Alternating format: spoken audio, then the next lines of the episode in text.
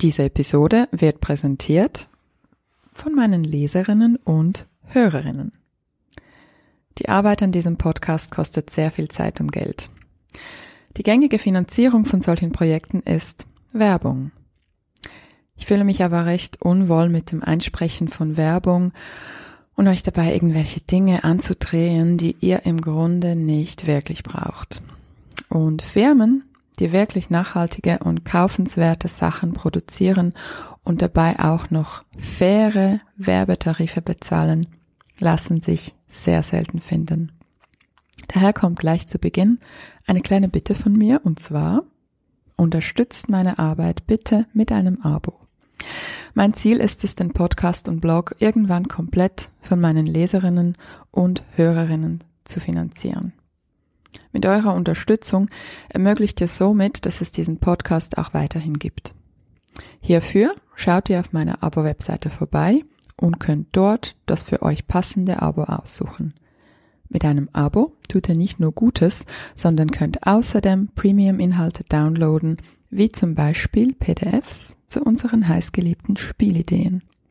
Schaut hierfür vorbei auf shemamapool.com und dort unter Abo. Die URL findet ihr in den Show Notes.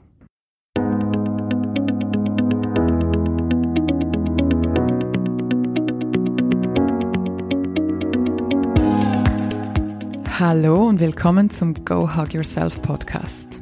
Ich bin Ellen Giro, lebe in Zürich und bin Mutter von zwei unfassbar tollen Kindern, die viel zu schnell groß werden. Ich bin außerdem Sozialwissenschaftlerin und Journalistin. In diesem Podcast stelle ich Fragen, höre zu und versuche gemeinsam mit euch herauszufinden, wie das geht, sich selbst zu umarmen. Ich möchte verstehen, wie das mit der berühmten Selbstfürsorge und erfüllte Muttersein in unserer Zeit wirklich funktioniert und wie wir mit Erziehung die Welt verändern können. Schön bist du heute dabei. Los geht's. Meine heutige Gästin ist Mara Rickle.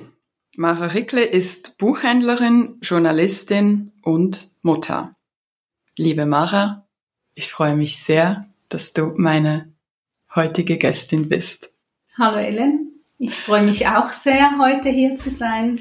Vielen Dank für die Einladung. Wie geht's dir heute? Ja, wie geht's mir heute? Grundsätzlich gut. Ähm, ich ähm, zerre noch ein bisschen von einer Woche ohne Kinder und ohne Mann, einfach für mich in Zürich. Da konnte ich ein bisschen tanken, diese Sommerferien. Und ähm, merke aber schon wieder, wie ich, wie der Alltag halt auch mhm. ähm, beansprucht. Diese Nacht habe ich nicht so gut geschlafen, ähm, aber doch eigentlich gut. Eigentlich gut. Äh, eigentlich gut.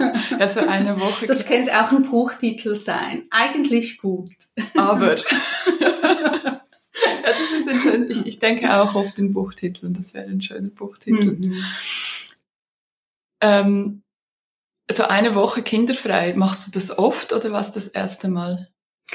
Nein, ich glaube, es war das dritte oder vierte Mal jetzt. Mm. Ähm, dazu muss ich sagen, es gibt äh, eine Zeit kinderfrei jetzt mit zweitem Kind und eine mm. ähm, Zeit kinderfrei, als ich noch alleinerziehend war mit meinem Sohn. Und da gab es das natürlich ab und zu, nicht sehr oft. Aber bevor meine Tochter vor acht Jahren zur Welt kam, hatte ich schon ab und zu dann auch paar Tage für mich ähm, als mein Sohn dann beim Vater in den Ferien war oder auch mal mhm. zur Großmutter durfte. Seit meine Tochter auf der Welt ist, ähm, ich nenne sie hier im Podcast Ronja, also auch wenn ich über sie schreibe oder mein Mann über sie schreibt, nenne ich sie Ronja, mein Sohn, mhm. mein Sohn nenne ich Tim. Gut. Wir nennen nicht die richtigen Namen. Und ähm, genau, und vor acht Jahren kam sie zur Welt. Seither ist es das dritte oder vierte Mal, ja. Wow, das ist so meine absolute Traumvision. Ich plane mhm. das tatsächlich nächsten Sommer eine Woche kinderfrei. Ähm, und ich bin gespannt, wie das wird. Du hast ja für, das, für unsere Zuhörerinnen und Zuhörer, du hast zwei Kinder. Mhm. Magst du ganz kurz erklären, erzählen, wie alt sie sind? Mhm, auf jeden Fall. Also mein Sohn ist jetzt 17,5. ich habe noch Monate. sechs Monate Zeit. genau, bis er 18 ist, volljährig. Ähm, nein, natürlich wird er mich auch darüber hinaus noch brauchen. Ähm, aber es ist schon ein großer, ja, ein großer Schritt so in die Volljährigkeit. Und meine Tochter ist acht Jahre alt. Sehr schön. Wir haben ja viele Themen, also wir zwei haben schon viel, viel, wir haben bisher nur etwas gemacht, wir haben ein großes mhm. Interview beim Magazin mhm. veröffentlicht, aber ich habe das Gefühl, wir haben viel zusammengearbeitet, weil das eine wahnsinnig intensive Zusammenarbeit war und wir haben sehr viele Themen, die uns verbinden. Mhm. Heute sprechen wir aber über ein bestimmtes Thema. Lustigerweise habe ich wollte ich dieses Interview schon immer mit dir führen, als ich dich vor, glaube ich, drei Jahren kennengelernt habe habe ich da schon gesagt, ich möchte mal mit dir über dein Leben mit deiner Tochter sprechen. Deine Tochter hat eine Entwicklungsstörung, sie hat eine Behinderung und das ist ein Thema, das ähm, sehr wenig Sichtbarkeit hat in der Gesellschaft. Du setzt dich ja auch beruflich dafür ein. Mhm. Ich habe gerade Hühnerhaut. und ähm, ja, heute sprechen wir insbesondere über dieses Thema. Mhm. Und wir müssen ein bisschen aufpassen, dass unsere, weil ich weiß natürlich viel mehr als unsere ZuhörerInnen mhm. und ähm, vielleicht kannst du ihnen so zum Einstieg ähm, eine Szene aus eurem Leben schildern. Du mhm. hast mir diese Woche von dieser Busbegegnung, ähm, nenne ich jetzt mal, ja. ähm, erzählt. Vielleicht Ein Paradebeispiel. Genau, was ist da passiert im Bus? Ähm, also es ist, ist was, was halt oft passiert. Das ist eigentlich einfach, dass die, die Leute, die uns, nie, die uns begegnen, nicht einordnen können, wie sich meine Tochter verhält. Und ich könnte natürlich, und ich hoffe, wir sprechen dann auch über ganz viele positive Momente und schöne Erlebnisse, die ich wirklich, das möchte ich auch ihm betonen, dass die meisten Erlebnisse doch positiv sind, nur die Erlebnisse, die halt negativ sind, sehr viel Energie kosten und man dann halt auch darüber nachdenkt, warum die Menschen so reagieren, beziehungsweise was das auch für meine Tochter bedeutet, überhaupt für Menschen mit Behinderungen bedeutet und mich eigentlich dann auch ähm, in der Arbeit beschäftigt, ähm, dass ich mich dann auch stark mache ähm, für die Menschen, die vielleicht halt dann nicht ähm, genau die, das Wort für sich ergreifen können. Ähm, dieses Erlebnis, was ich dir in der Vorbereitung auf den Podcast auch geschildert habe, ähm, war so, dass ähm, wir haben einen Garten, also einen Schrebergarten und da fährt man mit einer, mit einer Seil, also äh, wie sagt man den, Zahnradbahn hoch und das ist ein Erlebnis, was meine Tochter sich ähm, immer darauf freut und es, äh, sie ist sehr angewiesen auf Abläufe, die immer wieder gleich sind. Und jetzt ist diese Zahnradbahn halt in Reparatur und es fährt ein Ersatzbus, Bus, ähm, kleines Büsschen. Wir in der Schweiz machen ja immer alles so klein. Oder? Ein Büsli. und dieses, dieser kleine Bus ist halt relativ eng und man muss zwischen den Leuten so hindurch ähm, sich kämpfen und die Tür geht automatisch auf und zu relativ laut. Und meine Tochter hat im Moment ähm, ja, Kämpfe mit Türen, weil diese Türen irgendwie nicht so machen, wie sie sich das vorstellt mhm. und auch nur sie weiß, wie das sein muss. Und ähm, ja, genau, und dann schreit sie. Sie sagt, also sie sieht ein bisschen jünger aus als acht Jahre, aber sie ist halt groß, ähm, sie ist laut, sie ist stark und kommt halt in den Bus und dann macht diese Tür zu und sie schreit und dann erschrecken sich die Leute, das kann ich auch gut nachvollziehen. Und in dem Bus war dann einfach eine Frau, die halt dann gerade zurückschreit und findet, äh, was soll denn das? Spinnst du? Und, und dann schreit meine Tochter nochmals, weil sie nicht versteht, warum die Frau sie anschreit. Mhm. Und, und dann sagt sie, was hast du denn für ein Problem? Und dann habe ich also halt, also Tochter die, die Frau zur Tochter, genau. Ähm, und dann ergreife ich halt das Wort für meine mhm. Tochter und sage, sie hat ein Problem mit Türen. Und dann sind wir eigentlich mitten in der Diagnose, weil wir ja keine sehr klare Diagnose mhm. haben. Mhm. Und dann habe ich gesagt, weil sie Autismus hat. Und das ist halt dann so meine Realität. Ähm, Sie hat autistische Züge, sie hat aber keine Autismusdiagnose, aber ich weiß, dass die Menschen oft nur verstehen, wenn ich eine Diagnose nenne und dann halt Autismus sage oder halt sage, sie mhm. hat eine Behinderung und ähm, ja, da komme ich halt oft in Erklärungsnot. Ähm, es ist aber einfach so, dass das dann ja die Situation doch auch beruhigt, mhm. weil die Menschen dann ja einen Grund sehen, warum sie sich so verhält. Und wie hat die Frau reagiert? Also, hast du das mhm. sachlich gesagt oder hast du zurückgeschrieben? Nein, ich habe das ich diesmal sehr nervös geworden. Wie war das genau? Also diesmal habe ich das sehr sachlich äh, gesagt und es ist ja auch es ist ja auch ein Prozess. Man mhm. lernt mit diesen Situationen umzugehen. Man hat dann Lösungsstrategien. Ähm, natürlich kommt das auch darauf an, in welcher Verfassung ich gerade bin. Aber ähm, und und wenn ich auch merke, ob jetzt diese Person das irgendwie meistens habe ich ja das Gefühl, diese, dieser Mensch trägt auch irgendwie Sorgen mit sich rum und es geht dieser Person vielleicht selbst nicht gut, vielleicht ist sie einsam oder was auch immer. Ähm, und ich konnte das diesmal sehr sachlich sagen, aber es gab natürlich auch schon Situationen, wo ich mich nicht beherrschen konnte. Oder ich, mhm. manchmal gibt's ähm, gibt's schon Tage, wo ich in die Tram steige und, und schon kaum ist man zehn Sekunden unter Menschen, ähm, wo ich dann am Schluss alle anschreien möchte. Und dann, dann gibt's aber dann immer, oft an diesen Tagen dann auch so versöhnliche Erlebnisse. Mhm. Ich habe wirklich auch, ähm, ich war letztens im Zoo und dann, und dann kam eine Familie hinzu. Und das Mädchen ist, ja, war so interessiert an meiner Tochter, weil sie gemerkt hat, sie gebärdet. Und dann hat sie erzählt, dass im Kindergarten auch ein Junge ist, der gebärdet. Und wir haben uns sofort ausgetauscht. Und es waren zehn Minuten, die mir dann einfach zehn Tage Kraft geben. Und ähm, ja, von dem her. Genau. ja. Aber jetzt nochmal ganz mhm. zurück auf diese, auf diese Situation ja. im Bus. Also ja. die Frau hat dein Kind quasi angeschnauzt, was ist denn das Problem? Und dann hast du ihr ganz sachlich gesagt, mhm. sie hat ein Problem mit der Tür, sie hat eine Behinderung oder sie hat Autismus. Ja. Weil du hast ja im Bus auch nicht Zeit, um mal die Diagnosen runterzubeten, du brauchst ein Wort. Und dann, wie hat die Frau reagiert? Ähm, sie wurde ruhig. Mhm. Und sie hat sich geräuspert und, und so ein bisschen, ja, es war ihr unangenehm, sie hat sich aber weder entschuldigt noch, und das ist ja auch okay in dem Moment. Erwarte ich das auch nicht. Ich möchte in dem Moment einfach, dass meine Tochter in dem Bus sitzen kann und wir die Fahrt machen können und dass sie nicht von anderen Menschen angeschrien mhm. wird oder beurteilt wird. Mhm. Und ähm, es gab auch schon Situationen, wo sich Menschen wirklich entschuldigt haben und mhm. dann auch Interesse gezeigt mhm. haben. Mhm.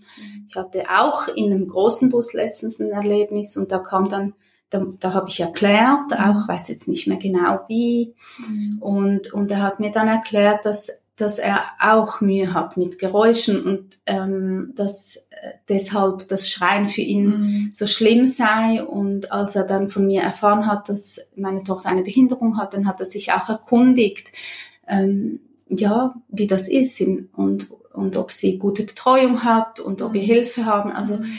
genau, es ist sehr, die, die Reaktionen sind sehr un unterschiedlich, wenn ich, wenn ich mich für meine Tochter einsetze. Mhm. Es gibt ja auch da verschiedene Strategien. Es gibt auch Momente, ja. wo man halt nicht reagiert, mhm. wo man einfach sagt, pff, sollen sie reden, sollen sie schauen, sollen sie irgendwas. Mein Mann fährt viel mehr diese Strategie, er kann das irgendwie besser mhm. ausblenden. Und, und für mich ist es auch ein bisschen so, äh, ja, vielleicht ist es auch ähm, einstehen für meine Tochter, Fürsorge für sie, aber irgendwie auch für mich, mhm. weil mich das ähm, belastet, wenn ich das immer in mich reinfresse und mhm. ja, und das Schreiben natürlich darüber dann auch, da kann ich mich manchmal dann auch richtig auslassen und, und Dampf ablassen. Ja. Vielleicht für alle Eltern, die zuhören, die noch nicht, du hast mhm. ja doch acht Jahre Erfahrung, also mhm. doch ein bisschen für alle, die neu in diesen Situationen sind, wie kommt man dazu, sich diese Strategien an, anzeigen? Also ich nehme an, am Anfang war das bei dir auch so, dass du in den Bus gestiegen bist und schon Schweißausbrüche hattest bevor. Wie, wie, wie, macht man diese Entwicklung? Vielleicht ein paar Worte für solche, die es wirklich ganz neu ähm, mit, mit diesen Problemen konfrontiert sind. Finde ich eine spannende Frage.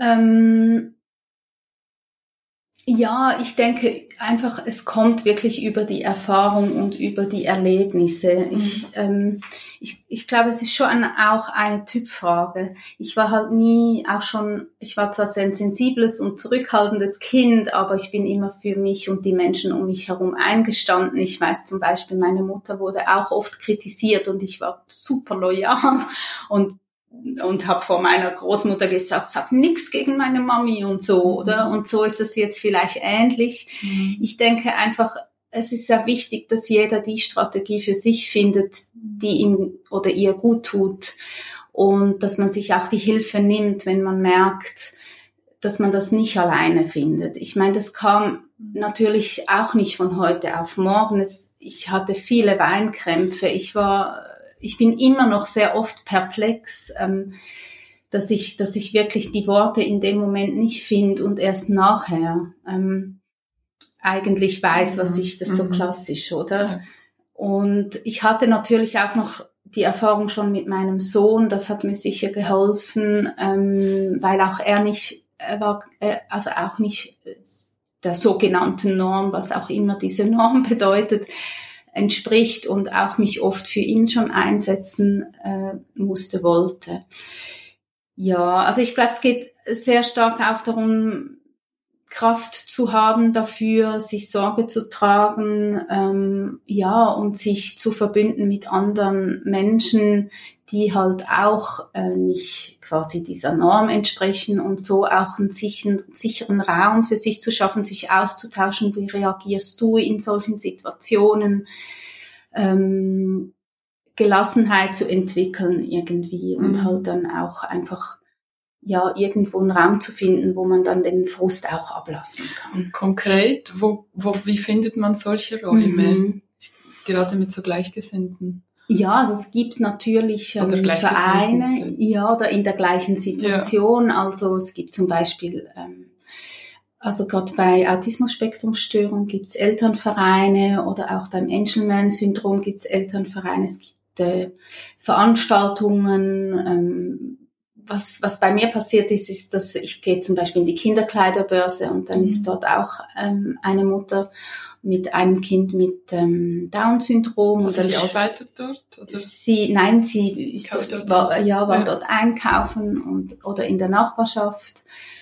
Und dann spreche ich die Menschen auch an und, und frage, ob wir mal Kaffee trinken wollen oder irgendwie so. Und, oder es gibt inklusive ähm, Spielgruppen, äh, Kinder singen, mhm. dass man sich da auch ähm, ja irgendwie verbündet. Ich finde, es tut unheimlich gut, mhm. andere Menschen in ähnlichen Situationen ähm, zu kennen und weil man da einfach sehr viel weniger erklären muss, obwohl ich ja auch gerne erkläre. Mhm. Auf jeden Fall. Man hat einfach gewisse Themen, hat man dann wie nicht kann das einfach mhm. schon mal auslassen mhm. und ist schon gleich auch einfach dort, wo, wo man sein will. Mhm. Ich, und andererseits natürlich ist, das habe ich auch beim Muttersein überhaupt erlebt, es heißt nicht, wenn andere auch Kinder haben, dass das unbedingt funktioniert. Ja. Also, dass man sich auch ein bisschen von dem Druck löst. Ja, ja aber ich glaube, es ist sehr wichtig, sich zu verbünden mit anderen.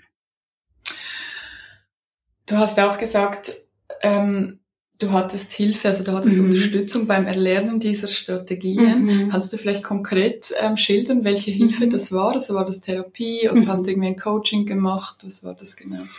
Ja, also ich habe eine Psychotherapie gemacht mhm. ähm, und ähm, also ich habe viel Therapiearbeit mhm. Arbeit hinter mir, äh, Psychoanalyse, Psychotherapie, also ich habe eine Hypnotherapie gemacht ähm, in Bezug auf meine Ängste, Traumata war ein Thema aufzulösen. Ähm, ich habe ein sehr viel, viel Yoga praktiziert, mhm. Meditation erlernt, Pranayama, also Atemtechniken erlernt, die mir sehr helfen.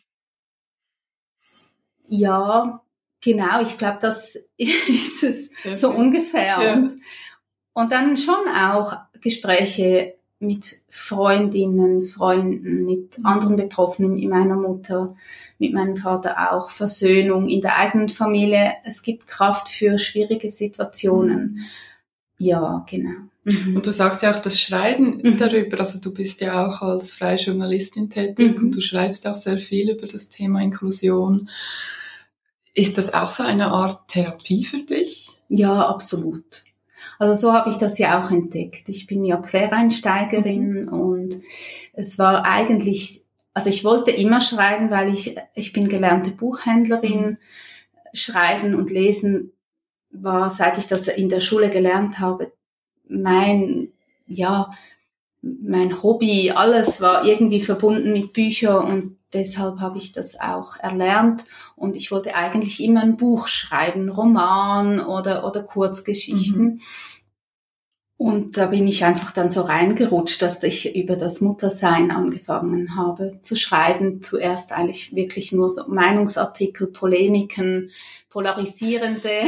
Die, dann, die dann so äh, ja, per Zufall auf den Titelseiten der Sonntagszeitungen gedruckt wurden und sehr ähm, zahlreich kommentiert wurden. Ja, das, das war wirklich so. Ich war nicht auf das vorbereitet und es war auch nicht irgendwie Strategie. Ich habe das wirklich einfach gemacht. Mhm. Und dann ist es passiert. Heute überlege ich mir jetzt schon mehr, natürlich. Ja, ja genau aber auch heute bin ich immer noch, ich bin sehr intuitiver Mensch und ähm. Das genau. habe ich gemerkt bei, bei unserer Zusammenarbeit und das finde ich super, das ist eine mega Stärke. Ähm, vielleicht ganz kurz mhm. für ähm, unsere HörerInnen, eben was, welche Diagnose hat denn deine Tochter, wenn man das so mhm. als Diagnose überhaupt bezeichnen kann? Ja, also man spricht von der Diagnose Entwicklungsstörung. Ähm, das ähm, da fällt halt ganz viel rein. Also es gibt in dem Sinn nicht eine klare Diagnose. Ich wusste auch nicht, dass sehr viele Menschen, ich kenne jetzt nicht die Zahl gerade, aber sehr viele Menschen mit Behinderungen nicht eine Diagnose haben, wie wir uns das immer vorstellen. Hm, Und, ja, genau, genau. Und es ist ein Zusammenspiel, ähm, dass sie einfach in vielen Bereichen ähm, nicht auf dem Entwicklungsstand ist, äh, dass, dass man jetzt also altersgerecht nennen würde. Mhm. So. Und dass der äh, Intelli dass die Intelligenz halt auch gemindert ist. So. Mhm. Ähm, genau, das ist halt, ähm, das ist einfach in der pathologischen Welt so und es, es hilft in dem Sinn schon, ähm, vor allem auch in der Erziehung, dass wir diese Abklärung immer wieder machen auf der Entwicklungspädiatrie damit ich auch einordnen kann, was ähm, kann, also ja, was kann sie und was was kann sie nicht. Ähm, es gibt so Beispiele wie den Nuki oder einfach diese Emo die emotionale Reife. Ähm, und das ist zum Teil schon spannend, dann mehr zu erfahren. Aber ich finde auch, dass diese Tests nicht mhm. alles sind, oder? Also mhm. ähm, und wir sind in genetischen Abklärungen und da hat man, ähm, macht man ganz viele Tests. Die haben eigentlich zu nichts geführt, obwohl die Genetikerin überzeugt ist, dass ähm, das ein Gendefekt ist, mhm. dass man den einfach noch nicht gefunden hat und dass es wahrscheinlich nur ganz wenige Fälle gibt ähm, auf der Welt. Und die Forschung, also die, sie haben uns dann angefragt, uns in die Forschung aufzunehmen und da wird jetzt einfach immer wieder ich weiß gar nicht genau, wie das läuft. Das mhm. läuft da durch die Maschinen und dann irgendwann finden sie mhm. vielleicht was. Ja. Wie war denn das, als sie mhm. noch ein Baby war? Wie, mhm. wann hast du festgestellt, dass sie vielleicht jetzt nicht der Norm ja. ähm, entspricht? Ähm, also ich habe ich hab ja das eigentlich relativ schnell nach der Geburt schon bemerkt. Es war halt einfach am Anfang noch äh, sehr diffus. Ähm, da kommt halt auch das Geburtserlebnis dann mit rein mhm. und auch, ähm, finde ich, dann auch Gendermedizin und wie wir Frauen im Wochenbett halt ernst genommen werden oder halt nicht.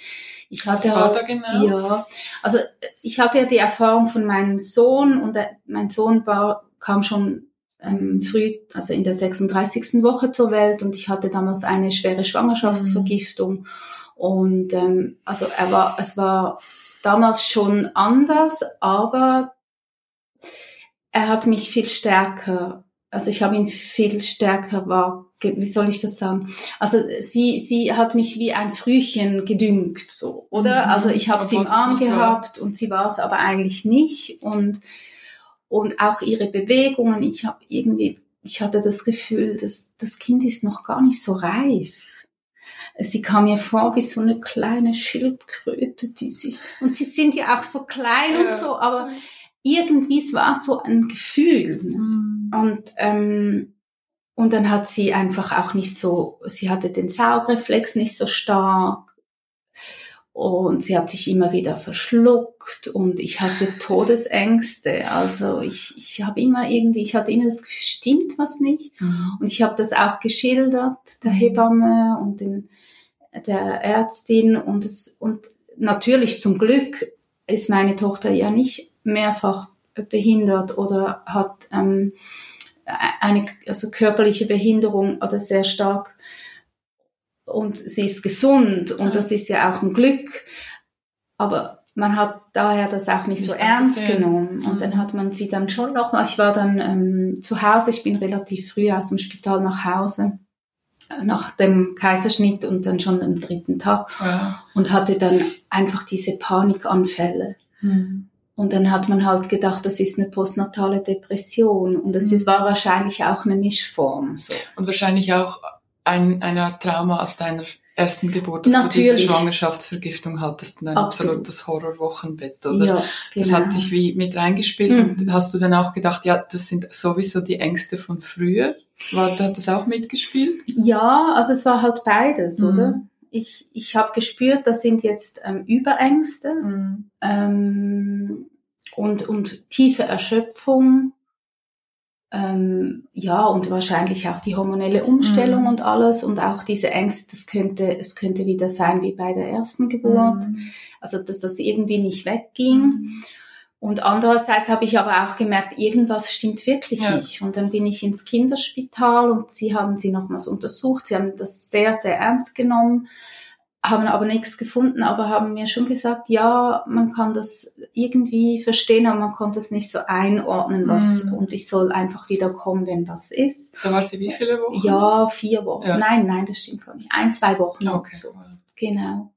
Ja, und dann gewöhnt man sich dran irgendwie, mhm. dann hatte ich schon noch oft diese Gefühle irgendwie, aber ich konnte das wie besser handeln und dann kamen dann die ersten Untersuchungen beim Kinderarzt, ich weiß nicht genau, nach vier Wochen ja, und acht und diese. sechs Monaten, ich weiß nicht mehr. Mhm. Und es sind so viele so Untersuchungen und man vergisst alles, es braucht Platz für neue. Genau. Ähm, ja, und dann hat der Kinderarzt dann schon immer so, mh, hm, ja, es ist irgendwie noch nicht da, wo das, wo, also diese, ja, sie, sie wirkt einfach jünger und, und er hat uns aber sehr viel Zeit gelassen und ich ging auch jedes Mal nach dem Termin, also die habe ich übernommen, mein Mann und ich teilen uns viel auf, aber diese Termine, die wollte ich auch wahrnehmen mhm. und ich ähm, habe eigentlich jedes Mal damit gerechnet, dass er uns jetzt ins Spital schickt zu Abklärungen und bin dann jedes Mal heim und habe gesagt, ah, wir haben nochmals Zeit. Ja. Und mein Mann damals, oder er hat ja die Erfahrung nicht von dem ersten Kind mhm. und er hat immer gesagt, ach, mach dir keine Sorgen, das kommt dann schon. Mhm. Und ich mhm. wusste eigentlich, es kommt der Punkt, wo er uns in mhm. die Abklärung schicken will. will. Und ich war aber sehr froh, dass er uns diese 18 Monate gelassen hat. Mhm. Einfach 18 Monate ohne ähm, Ängste, was das jetzt alles sein könnte.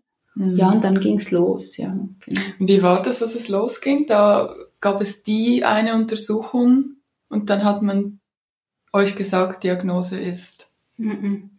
Nein, es, es war einfach der Anfang von ganz vielen Untersuchungen. Mhm. Zuerst ähm, ging das also kam eine Heilpädagogin zu uns nach Hause. Das war dann halt eine neue Erfahrung, oder? Ich war mhm. sehr aufgeregt. Da kommt jemand ins Private. Ich hatte, ich habe alles aufgeräumt und es war wahrscheinlich noch nie so sauber bei uns, weil man ja diese komischen Gefühle hat, dass jetzt jemand da zu Hause das Gefühl hat, man sei ähm, schlechte Eltern, weil die mhm. Fensterscheibe mhm. jetzt nicht frisch geputzt ist und so.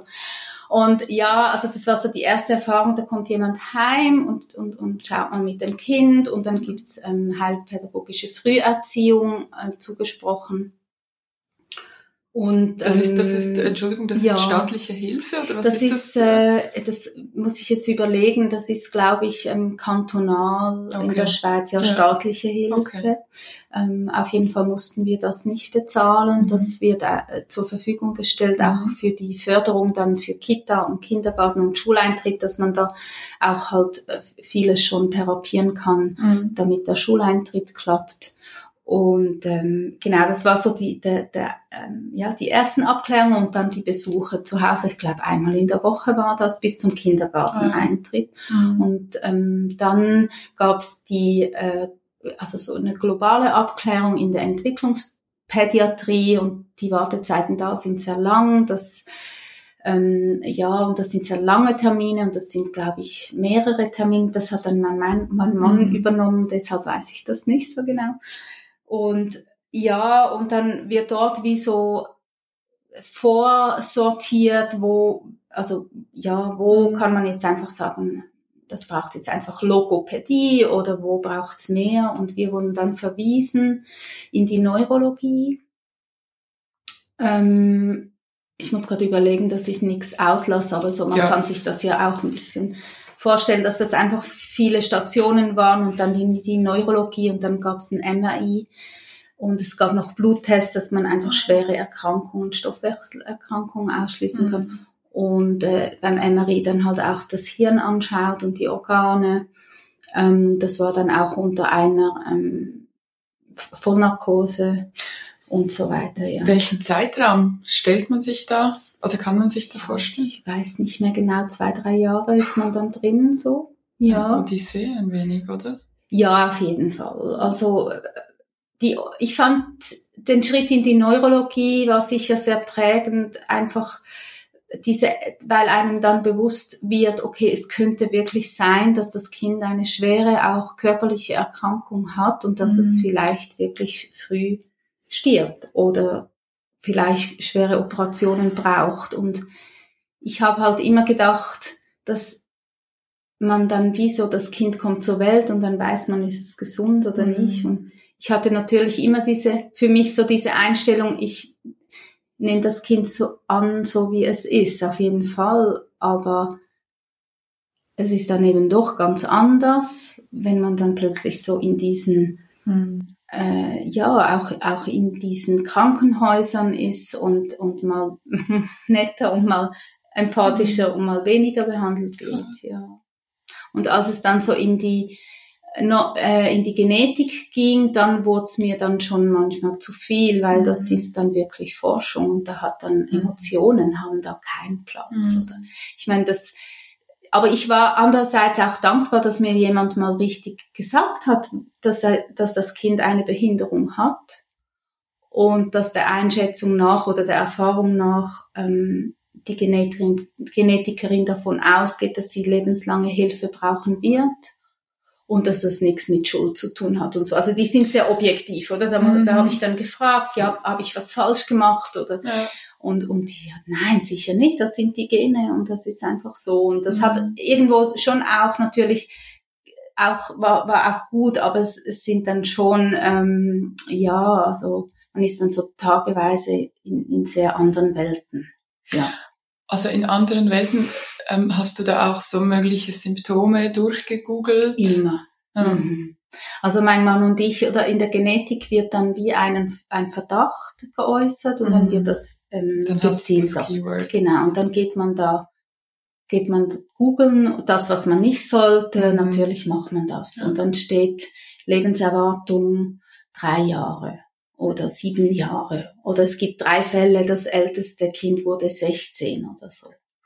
Oder man gibt auch die Symptome ein oder, oder die, die Merkmale ein mhm. und, und, und schaut mal, was dabei rauskommt. Das mache ich immer noch ab und mhm. zu. Mhm.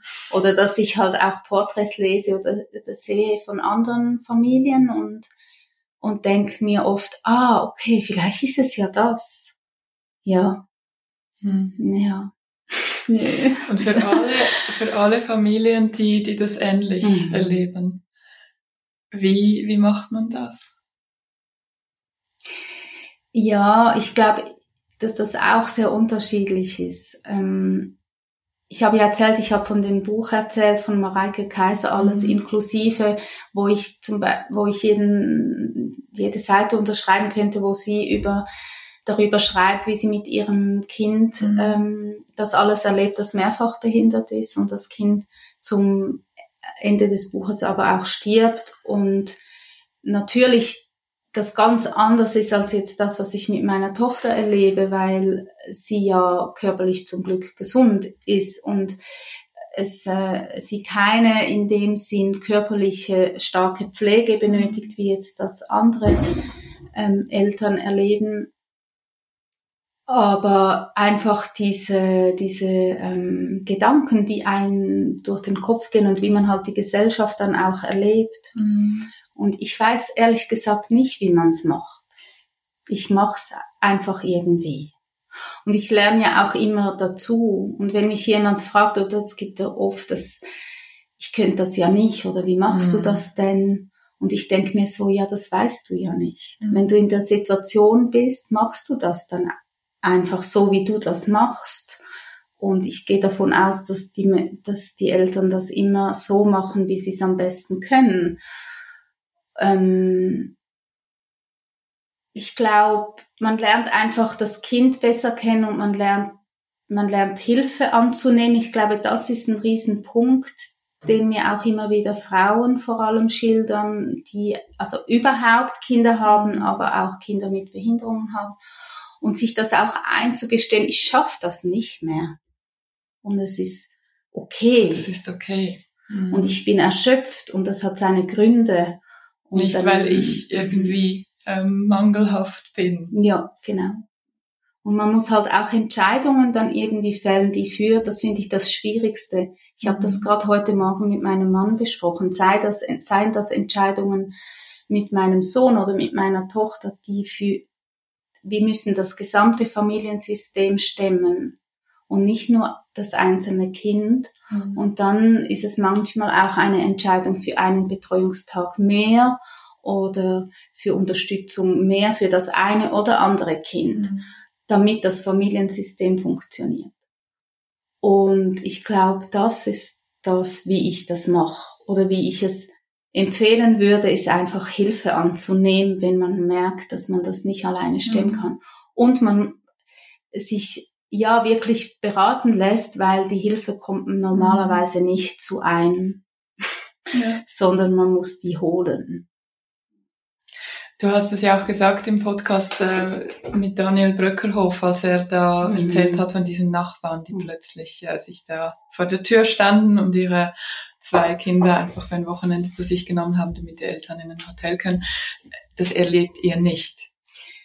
Sehr selten. Mhm. Also wir erleben schon familienintern oder durch mhm. Schwiegereltern, Eltern, Angehörige, Unterstützung. Es ist aber so, dass die Menschen halt auch ihre eigenen Leben haben mhm. und ihre eigenen Familien. Und was wir, was wir erleben, ist Verbundenheit. Mhm. Entlastung organisiere ich. Es ist spannend mit dem Podcast. Ich habe dann nochmals drüber nachgedacht und dann habe ich gemerkt, manchmal muss ich aber auch besser zuhören.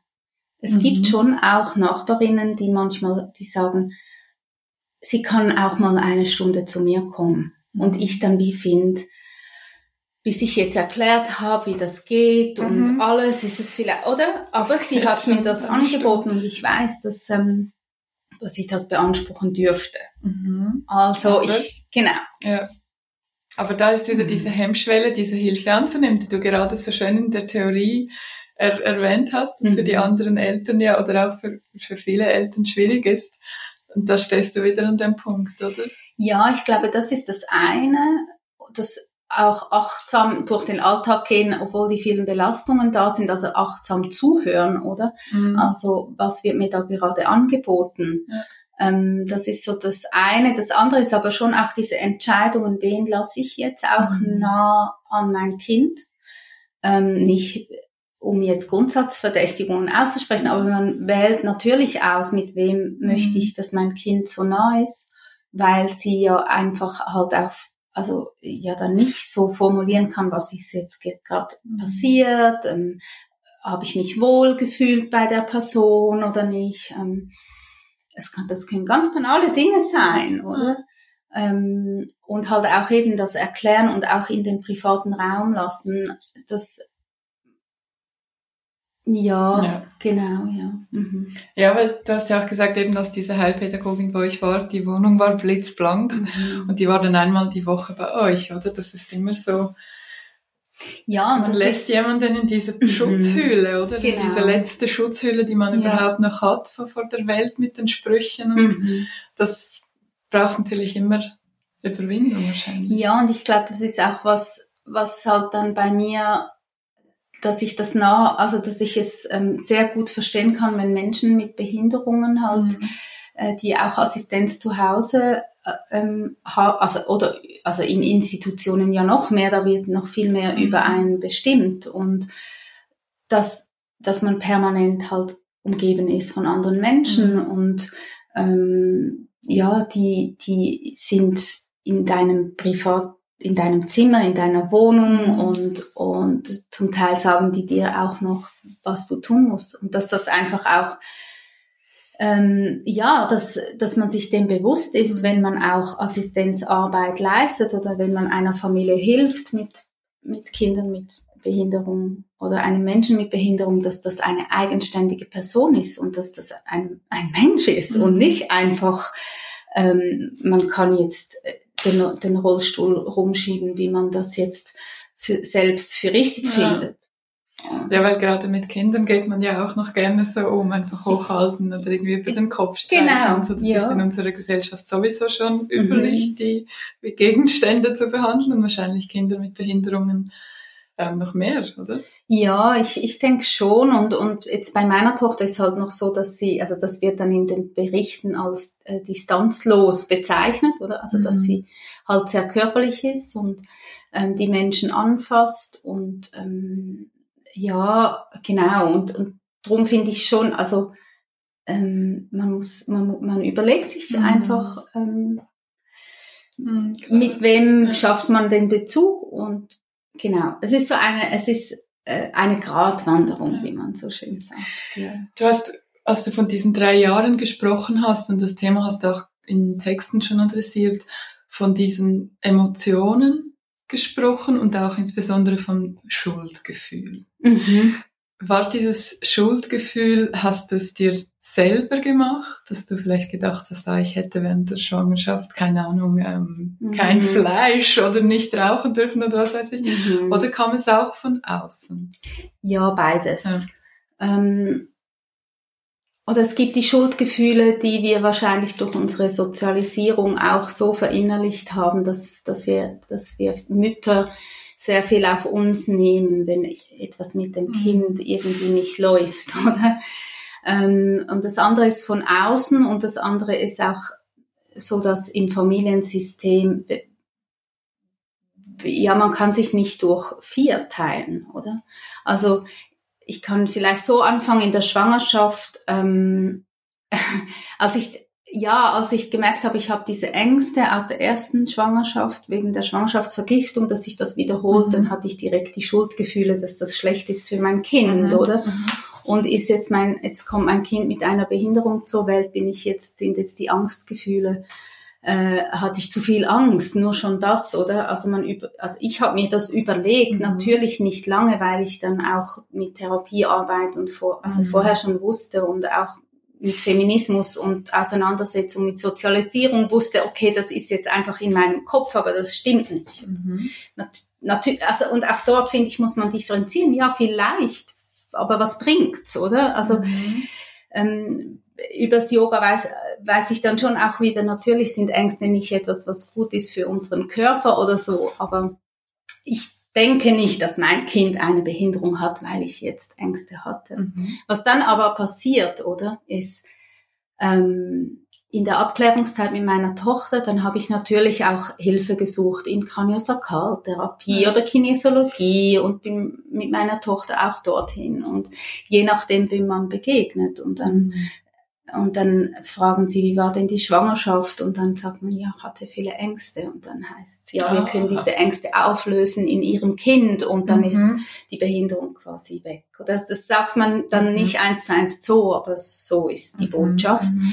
Ich habe dann auch erlebt, dass man gesagt hat, man kann das auspendeln oder ja, man erlebt relativ abstruse Dinge. Auch das war ja dann bei einer Therapeutin, aber es gibt ja dann auch die ungefragten Dinge, die man so erlebt. Also zum Beispiel. Ähm, ja, dass ich, dass man mich dann fragt auf dem Spielplatz, hast mhm. du denn geraucht in der Schwangerschaft oder war es denn geplanter Kaiserschnitt? Hast du getrunken? Äh, hattest du einen Unfall? Und ja, man kann das als Interesse äh, einordnen, aber es ist einfach auch stark übergriffig, mhm. so oder so. Also mal. Und das bleibt. Das, das sitzt, oder? jetzt nicht mehr. Ja. Nach acht Jahren nicht mehr. Am mhm. Anfang hab, hat mich das sehr verletzt. Mhm. Und ich, und ich, manchmal wurde ich, ja, wurde ich dann auch ähm, direkt und, und oft hatte ich dann gar nicht die Zeit oder jetzt die Lust. Und dann zu Hause wurde ich dann vielleicht wütend, ja. frustriert oder traurig. Ähm, ja, das ist so das eine und das andere Gefühl, also das ist wie so die Schuldgefühle in Bezug auf, bin ich schuld, dass ich, dass mein Kind behindert ist? Mhm. Ähm, und das andere ist dann, wenn man dann benennt, dass das Kind eine Behinderung hat, kommen auch Schuldgefühle, weil man dann wie, also darf ich jetzt das sagen, dass mein Kind eine Behinderung hat? Ist das, ähm, vielleicht geht's ja wieder weg.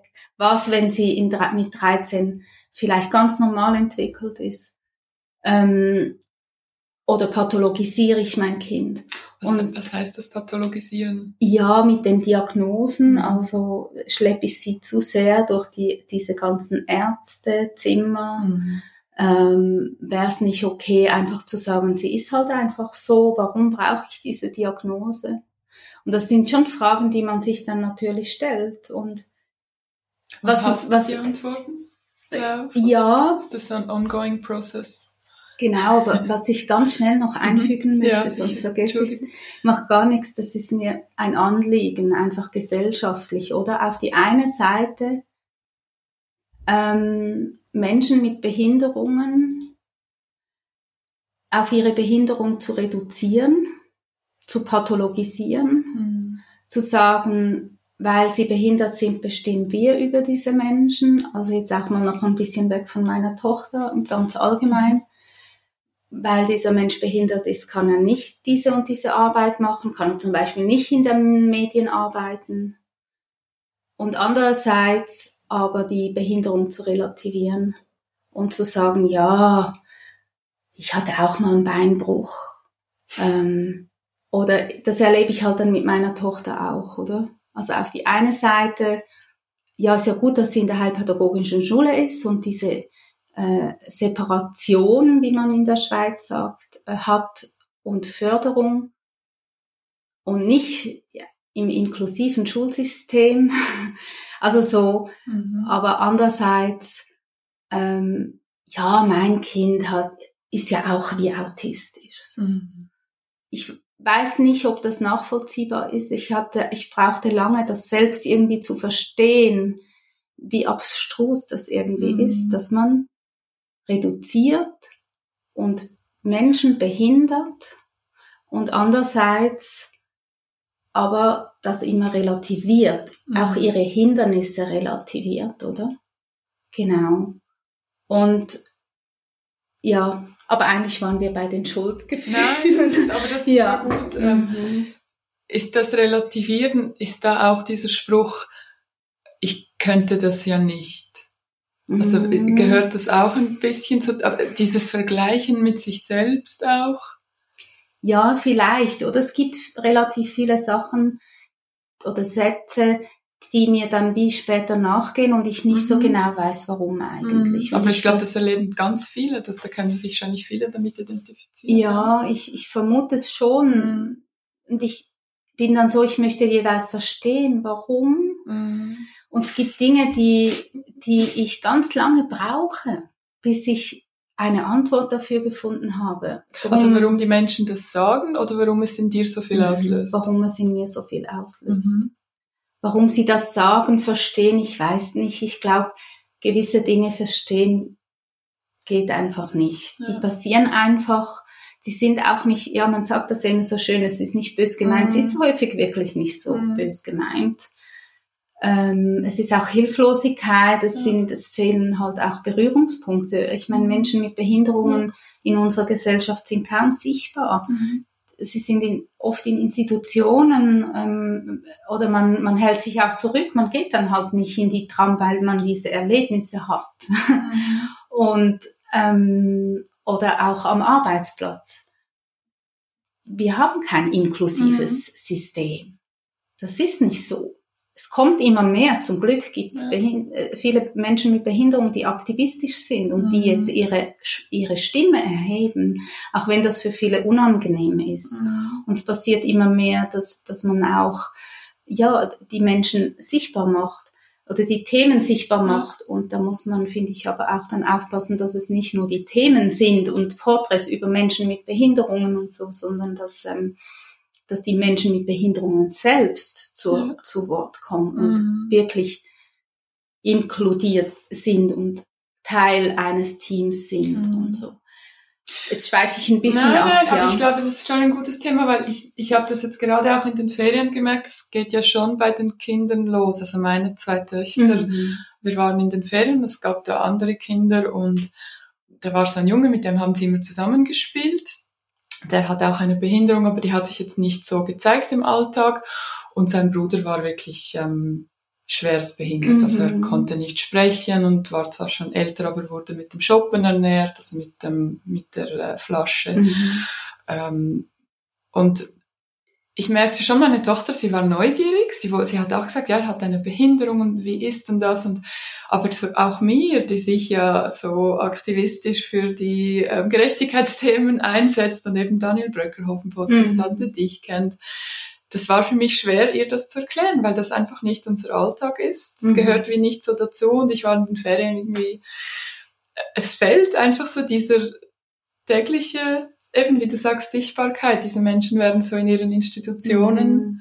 Ähm, was kann man da konkret, vielleicht für alle, die auch zuhören, die, die gerne auch würden, ihren Kindern das mhm. ermöglichen? Was kann man da vielleicht konkret? Gibt es etwas, das Eltern als Individuen, weil natürlich das Problem ist gesellschaftlich, mhm. strukturell, politisch, das sind große mhm. Forderungen.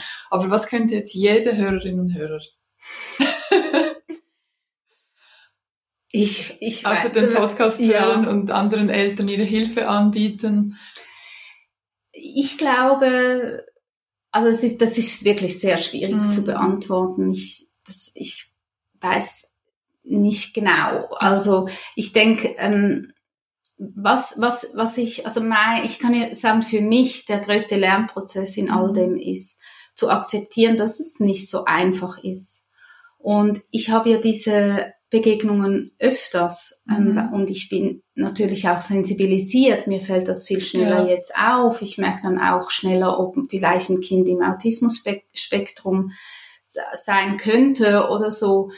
Ähm, und dann finde ich es aber teilweise ja auch schwierig. Ich gehe ja dann nicht hin und sage, ähm, ist, hat ein Kind jetzt eine, auch eine Behinderung und was, wenn nicht, oder? Ich meine, es, manchmal ist es ja auch gerade bei unsichtbaren Behinderungen schwierig mhm. einzuschätzen und dann verstehe ich dann aber auch wieder, wie es anderen Menschen vielleicht auch schwerfällt mit meiner ja. Tochter. Mhm.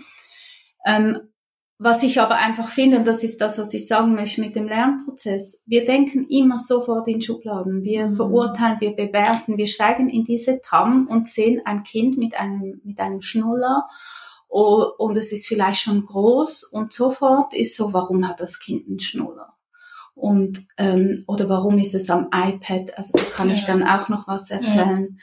Ja. Ähm, oder warum ist das Kind so dick? Mhm. Also gerade in Zürich ähm, ist es ein Thema für sich, oder? Dass, dass man Kinder und Eltern danach bewertet, wie schwer sie sind und vielleicht, ja, und wir wissen das nicht. Und es ist einfach auch nicht also wir müssen das ja auch nicht bewerten. Das Kind ist, wie es ist.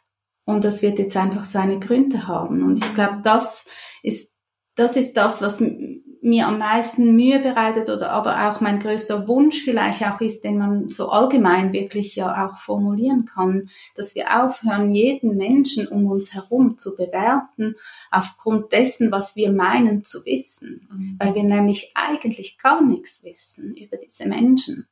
Und ähm, dass wir auch davon ausgehen, dass äh, die Menschen die divers sind und und alle ihre Stärken haben und ihre Talente und eben nicht, dass wir sie immer reduzieren auf ihre Defizite. Was kann meine Tochter alles nicht, aber was kann sie?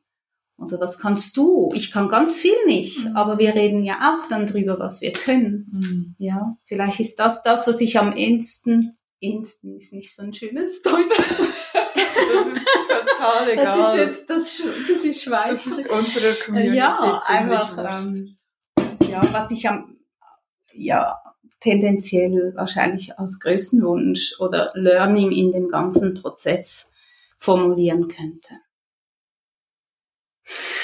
Ja, ist das auch, hattest du diesen Wunsch nach, es ist ja auch ein bisschen so ein Kritik gegen unsere Leistungsgesellschaft, gegen den Kapitalismus, mhm. dass die Stärksten und die Reichsten mhm. und die Besten und ähm, dieses Denken, hattest du das vor deiner Tochter oder hat sie dich noch stark auf diesem Weg geprägt? Also, dass du die Welt wie anders ähm, mit ihr nochmal Ja, beides hast. auch, oder? Also einerseits sicherlich schon, also ich bin auch unkonventionell aufgewachsen. Mhm. Leistung war, also es war immer klar, dass ähm, man für Geld arbeiten muss. Das, so bin ich auch aufgewachsen. Mhm. Ähm, aber es war nie, ich bin nicht so geprägt, dass ich jetzt eine Karriere machen muss, um geliebt zu werden, so liebesbedingungslos. Wie die dann stattfindet und ob das alles immer so gut dann läuft in der Familie, wie man sich das wünscht, ist eine andere Geschichte. Aber die Liebe ist bedingungslos und nicht an Leistung gekoppelt. Mhm. Und ich glaube schon, dass ich das übernommen habe, auch bei meinem Sohn schon. Mhm. Ähm, mein Sohn hatte starke Schwierigkeiten in der Schule. Leistungsfähigkeit äh, ist, ist, also schätzt man tief ein aufgrund seiner auf, also ADHS-Diagnose. Und auch dort, mm, ich habe ihn gefragt, ob ich das sagen darf, möchte ich hier noch mhm. sagen. Ich trage keine Informationen raus, die mhm. ich nicht äh, mit ihm abgesprochen habe und hat mir das, äh, ja, äh, das okay gegeben. Super. Und ähm, ich habe mich immer für ihn stark gemacht, was ja, und aber ich weiß auch nicht, ob ich da natürlich alles richtig gemacht habe. Aber es war nie, meine Liebe zu ihm war nie an seine Leistung irgendwie mhm. gekoppelt. Ja, und, und kritisch, äh, gesellschaftskritisch war ich wahrscheinlich auch schon immer. Und heute habe ich einfach mehr Wörter dafür, weil ich mehr darüber gelesen habe, weil ich mhm. Interviews geführt habe mit Fachpersonen, weil ich einfach jetzt mehr, ich habe mehr Sprache dafür bekommen, auch durch meine Tochter, durch die Auseinandersetzung wie zusammenhängend das auch ist, oder? Also wenn man sich mit Inklusion beschäftigt, dann äh, und dann ist Feminismus sowieso ein Thema, dann ist auch ähm, äh, merkt man schnell, dass im kapitalistischen System Inklusion schwieriger ist, mhm. dass Menschen von verschiedenen Diskriminierungsformen betroffen sind. Meine Tochter ist ja weiß und, und blond und ähm, ein hübsches Mädchen und mhm. ähm, da gibt's ähm, es gibt ganz andere Geschichten und so weiter. Ähm, ja, habe ich definitiv durch sie irgendwie viel gelernt. Vielleicht wäre es aber auch so gekommen, das weiß ich nicht. Und vielleicht noch ganz kurz, ähm, mhm. du hast gesagt, Feminismus und, und unsere Sozialis Sozialisierung als Frauen hat dir auch geholfen, diese Schuldgefühle abzunehmen. Ja. Wahrscheinlich ein Thema, das allen Müttern ähm, aus dem Herzen spricht. Was war da genau? Wie hat der Feminismus geholfen, schuldlos zu werden? Ja, dass ich irgend, dass ich dann mehr verstanden habe, dass dass mein Problem oder meine Gefühle nicht unbedingt so individuell sind, mhm. sondern dass das sehr viel auch strukturell bedingt ist. Mhm. Franziska Schutzbach mhm. hat das in ihrem Buch, finde ich, extrem gut zusammengefasst mit der Erschöpfung der Frauen.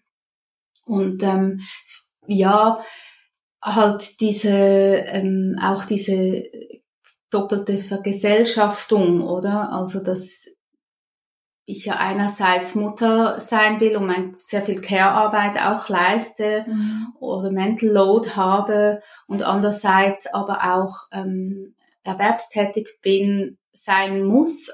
Das war immer so, auch als alleinerziehende Mutter natürlich sowieso. Ich konnte mir ähm, Pausen rausnehmen, ja, nach der Geburt, aber nicht lange. Mhm. Und ähm, ja, dass das halt einfach irgendwie auf die Dauer nicht funktioniert. Und, und was da von den Müttern erwartet ja, wird, oder? Ja, auf jeden mhm. Fall. Mhm. Und überhaupt halt Frau sein in unserer Gesellschaft, ähm, ja, sehr erschöpfend sein kann, wenn man sich ähm, also überhaupt ja und und und weniger vielleicht erschöpfend ist, wenn man dann sagt, das mache ich einfach nicht mehr mit. Mhm. Also ein Thema zum Beispiel halt auch der Körper, dass man da ähm, nach den Geburten hatte ich immer das Gefühl, ich muss total schnell abnehmen und ich muss super aussehen und ähm, und irgendwann vor ein paar Jahren beschlossen habe, nein, ich habe jetzt einfach, ich mache was ich kann für meine Gesundheit und mehr nicht. Mhm. Also irgendwo ist auch mal gut so. Ja. Und das und die Schuldgefühle, ja, einfach, dass ich nicht alles übernehmen muss. Mhm. Und ich finde schon auch mein Partner, mein Mann hat mir da schon auch sehr geholfen, indem er auch sagt, ja, ich bin ja auch noch da, was ist denn mit mir? Oder mhm. vielleicht bin ja auch ich schuld oder vielleicht niemand. Ah, hat er das gesagt? Ja, wow. ja solche okay. Gespräche hatten wir schon auch. Ähm, ich meine, das ist ja schon, also klar, natürlich in der Genetik spielt der Vater dann eine Rolle, aber mhm. in der mhm. Gesellschaft ist es sehr oft, Mutter. ja. Schön. Also die Mutter, und natürlich ist ja auch die Mutter schwanger, aber das Kind ist, die Gene sind zur Hälfte ja. vom, ja. Partner und, oder, ja, oder vom Vater. Mhm. So möchte ich sagen, muss ja nicht unbedingt der Partner sein, aber einfach vom Vater. Und, ähm, genau. Es sind schon 15, es ist schon eine Stunde, wir haben nicht mehr viel Zeit. Ja. ja. Gibt es noch ein Thema, das du gerne noch ansprechen möchtest? Das ähm, da in deinem wunderschönen Ja, ich habe mir jetzt ein schickes Notizheftchen. genau. Ähm, ja, ich glaube, das mit den Schuldgefühlen ist mir schon auch nochmals ein Anliegen, weil das ist, was mich beschäftigt hat, auch mhm. wenn ich meine Kolumne schreibe, zum Beispiel über das Leben mit meiner Tochter. Wo ist diese Kolumne für alle, die, die ja, Ich teile die auf meinem Insta-Kanal mhm. oder auch auf meinem Facebook- und LinkedIn-Kanal. Mhm. Und die erscheint in einem Lehrpersonenmagazin in der Schweiz. Ähm, und ich schreibe ja auch für den Mama-Blog vom Tagesanzeiger und genau, das, das kann man bei mir auch. Ja, ja, genau, genau. Auf jeden Fall habe ich mir da auch oft überlegt, bin ich jetzt ähm, zu klagend oder ähm, suggeriere ich irgendwie, dass mein Kind schuld ist an meiner Ermüdung. So. Mhm. Und das ist was, was mir wirklich sehr wichtig ist, weil ich finde, nicht die Menschen mit Behinderungen oder die Kinder sind an irgendwas schuld. Oder? Mhm. Es ist das, das System, in dem wir leben. Und als ich, ich durfte an der Inklusionskonferenz vom Kanton Zürich einen Abschlussspeak halten, das war eine große Ehre. Und ich habe im Vorfeld, weil ich einfach mir gedacht habe, ich, ich stehe dann da so alleine auf der Bühne, aber ich spreche ja für ganz viele Menschen, habe ich andere äh, Eltern ähm, angefragt, die auch äh, Care-Arbeit äh, leisten ähm, mit Kindern mit Behinderung und was denn so ihre Wünsche sind an mhm. Inklusion, also wie sie sich Inklusion vorstellen. Und, und auch in Mareike Kaisers Buch kam das auch nochmals und mir geht das eben auch so. Und zwar, dass man einfach nicht immer so kämpfen müsste, um all die ähm, also um das, was eigentlich ähm, eben diese Erschöpfung ähm, verhindern würde und damit auch ganz viele Schuldgefühle und ganz viele äh, schlimme Familiengeschichten aufgrund von Erschöpfung. Äh, Eltern, äh, die Depressionen haben, Geschwister, die weniger ähm, Zeit haben oder erfahren von ihren Eltern und vielleicht auch dann schlussendlich eine psychische Erkrankung haben, weil einfach das Familiensystem so geschwächt ist oder und so weiter. Und es dann so, finde ich, so falsch ist, wenn man sagt, ja, jemand hat daran jetzt die Schuld, mhm. sondern wenn jemand Schuld hat, dann ist das dieses System, weil, weil wir immer wieder beweisen müssen, mein Kind braucht Hilfe oder ich brauche Hilfe und immer dieser Generalverdacht herrscht von man könnte ja etwas erfinden oder man könnte ja etwas zu viel bekommen oder man ähm, ja könnte sich was erschwindeln, was einem nicht zusteht und auch diese Mütter, die mir die mir ihre Wünsche geschickt haben und gesagt haben, wie alleine sie sich gefühlt haben nach der Geburt zum Beispiel und ähm, und dann man so geschwächt auch noch mit der Invalidenversicherung kämpfen muss oder so. Warum ist es nicht einfach da? Warum gibt es kein Case ja, Management und jemand kommt und sagt, okay, Sie haben diese Situation und und äh, man muss ja das nicht mal bedauern, mhm. überhaupt steht nicht. Man will zu. das, sondern es steht jetzt Ihnen diese mhm. Hilfe zu und wir leben in diesem Land, wo viele reiche Menschen sind und viel Geld. Wir haben das Geld. Das ist wirklich hier in der Schweiz nicht das Problem. Und man dann einfach Zeit hat. Ich meine, wenn man sich überlegt, dass die Mütter nach ähm, 14 Wochen mhm. wieder arbeiten gehen müssten, und man hat vielleicht dann das Kind mit Mehrfachbehinderung zu Hause. Es ist ja sowieso schon ja. viel, für viele, ich sage nicht für alle, aber ja. für viele zu früh. Und ja, und man einfach vielleicht noch andere Kinder hat und alle am Schluss, wenn die Familien so geschwächt sind, mhm. das wirkt sich ja auch auf die Gesellschaft aus. Und ich finde dann auch, das dient ja auch nicht dem Kapitalismus, ganz ehrlich. Es ist nicht nachhaltig. Also wenn, wenn, wenn, ja, wenn ich ja nachher so erschöpft bin, dass ich keine Erwerbstätigkeit mhm. mehr nachgehen kann, und wenn ich mir vieles dann nicht mehr kaufen kann, also nicht, dass das das Hauptproblem wäre, aber es, es hatte nichts damit zu tun, dass jetzt, mhm. also es dient ja nicht dem Absolut, ja. unserem System. Also das System schwächt uns System einfach. Ja. ja, genau. Ich denke, das ist mir ein, ein großes Anliegen. Und die Sichtbarkeit und Inklusion. Und ich finde auch, es ist natürlich, ja, es ist ein schwieriger Prozess. Mhm. Und wir werden konfrontiert mit unangenehmen Gefühlen. Mhm. Auch wenn du, oder wenn du schilderst, ähm, auch meine Tochter, äh, wenn, wenn ein Kind ähm, kommt, ähm, das auf einen Rollstuhl angewiesen mhm. ist, dann sagt sie immer aua, aua, aua, aua und zeigt mit dem ja. Finger. Und ähm, das ist mir auch unangenehm, oder? Wir werden dann halt konfrontiert. Je mehr Sichtbarkeit, desto mehr mhm. sind wir konfrontiert. Mhm. Und ich finde, wir sollten diese Gefühle einfach mehr annehmen und uns überlegen, wie wir damit umgehen und eben warum sie uns unangenehm sind. Und, ähm, und nicht die Lösung, die ist, dass wir sagen, ich will diesen Menschen nicht sehen. Oh, ja, ich glaube, eben, und schlussendlich ist das auch wieder Psychologie, oder?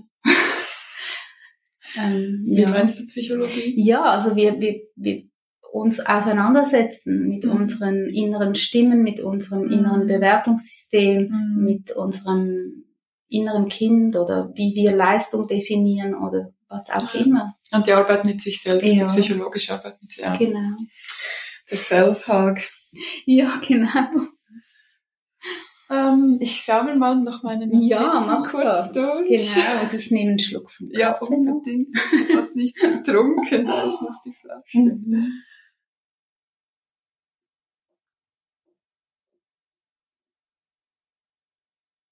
Ja, ich glaube, ich würde fast ähm, auf das Schlusszitat mhm. kommen. Mhm. Und zwar hast du mir, du bist ja auch Buchhändlerin und ich glaube, mhm. dein Love Language ist auch so Buchzitate und Songtexte zu verschicken. Das machst du regelmäßig bei mir und ich sehr schätze ich ja auch. Und du hast mir mal ein Zitat geschickt ähm, aus einem wunderbaren Buch. Und das Buch heißt eine Geschichte über die unendlich vielen Begabungen in jedem von uns. Mhm. Und das Zitat lautet, vielleicht wirst du für jene deine Stimme erheben, die nicht für sich selbst sprechen können. Mhm. Du hast mir das Foto geschickt und gesagt, ich glaube, das ist es, das ist mein Purpose. Ja, ein Teil von meinem Purpose mhm. auf jeden Fall. Ja, dass ich liebe das, wenn ich was entdecke in Büchern. Mhm. Ähm, äh, ja, was, wo ich mich halt wiedererkenne.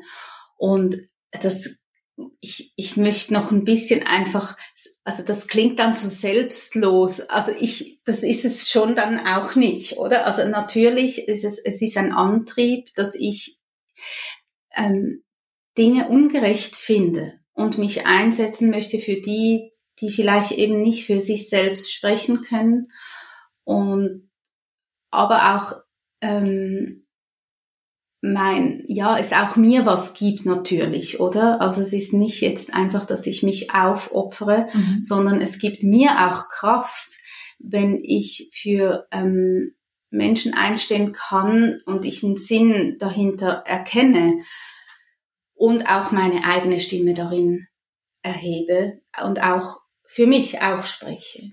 Und ähm, ja, und Purpose ist was, was mich schon beschäftigt, also äh, einen Zweck zu haben. Menschen, die gläubig sind, können das vielleicht mit mhm. ihrem Glauben lösen. Ich, ähm, ich ja, bin's, bin's halt nicht. Ich habe keinen Bezug zu Gott und und dann sucht man vielleicht einfach mhm. auch nach solchen Antworten.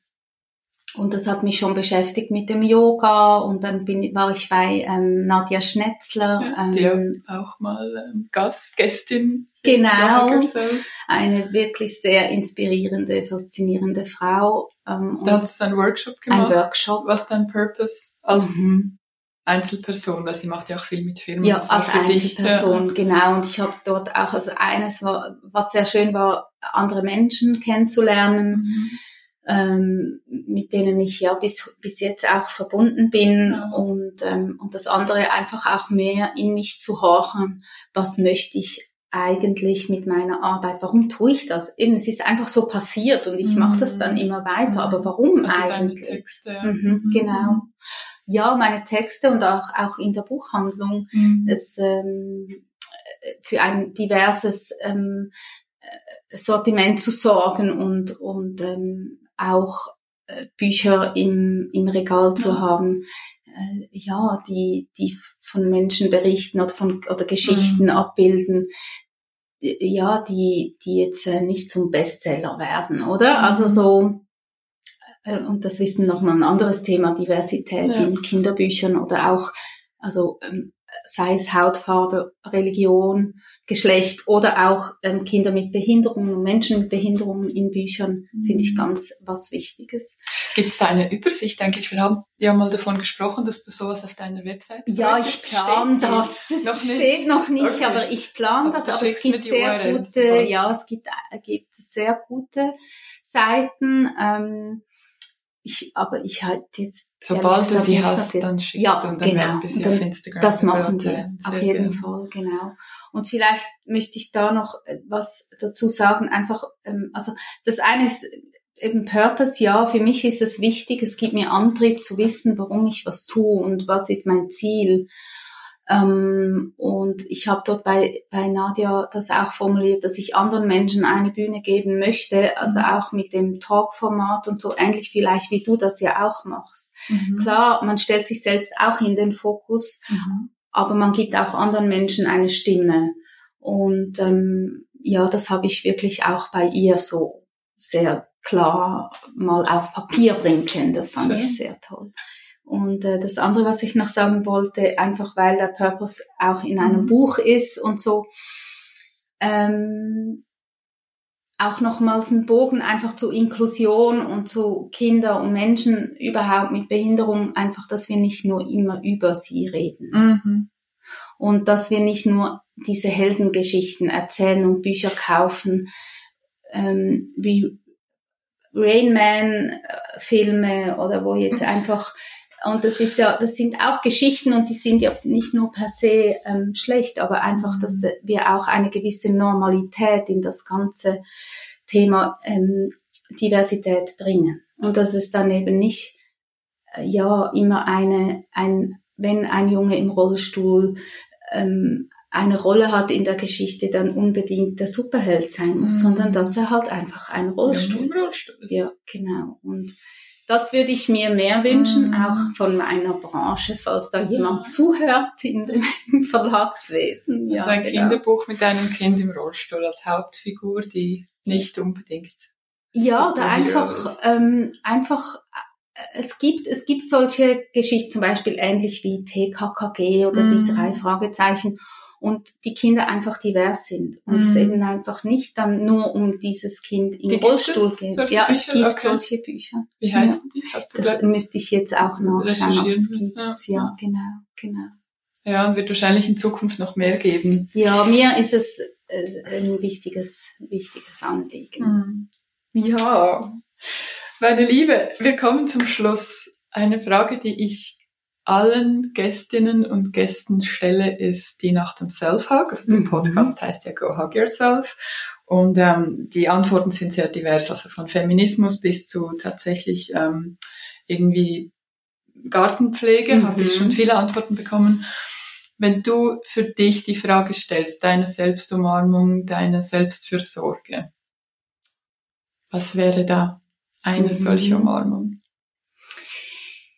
Ich glaube, es ist so eine Kombination von ganz vielem. Also ich finde, Verbundenheit mit anderen Frauen ist etwas, was mich extrem bereichert. Und als ich, ja, irgendwann kam das einfach, dass ich auch dieses, äh, dieses Narrativ von, ja, Zickenkrieg oder was auch immer man uns immer unterstellt, überwinden konnte und sagen, ähm, nein, gemeinsam haben wir einfach sehr viel Stärke und das ist ganz sicher was, was mir extrem Kraft gibt, dass ich mir dann Raum schaffe und auch sage, ich gehe am Abend noch raus und ich trinke ein Glas Wein mit einer Freundin und ich gehe tanzen. Ich mhm. liebe tanzen. Ähm, und ja, ich gehe auch immer noch gerne ab und zu ja, in, in Clubs oder an Festival, wo ich einfach mal dann auch